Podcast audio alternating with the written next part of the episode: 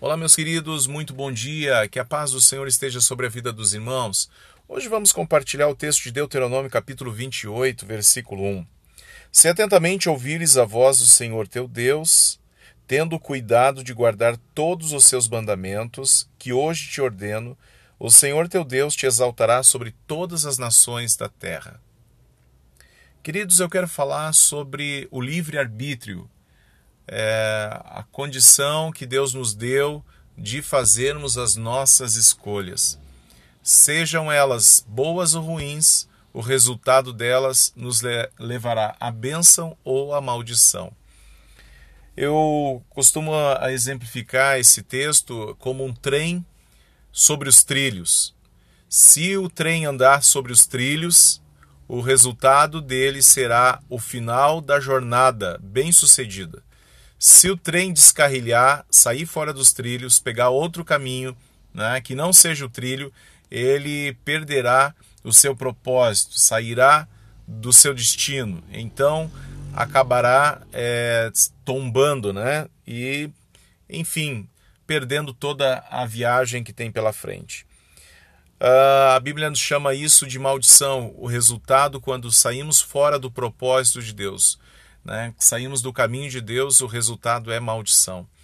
Quando eu falo sobre maldição, muitas pessoas podem pensar assim: ah, mas é aquele momento em que, é, que parece que Deus vai jogar raios e trovões sobre é, aquela pessoa que está desobedecendo, e então Deus sentencia ela né, sobre a, a, o descontentamento do céu sobre esta pessoa. Eu quero falar para você que a questão de maldição está tratando sobre a ira de Deus. Mas quando se fala sobre a ira de Deus, Deus não precisa jogar nenhum raio na gente, não precisa abrir um buraco na terra para nos é, engolir, mas o simples fato de nós desobedecermos ao Senhor, nós quebramos princípios. E todo princípio quebrado, ele resulta numa consequência. Você entende?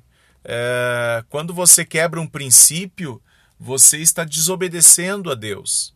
E esse princípio quebrado vai com certeza gerar uma consequência.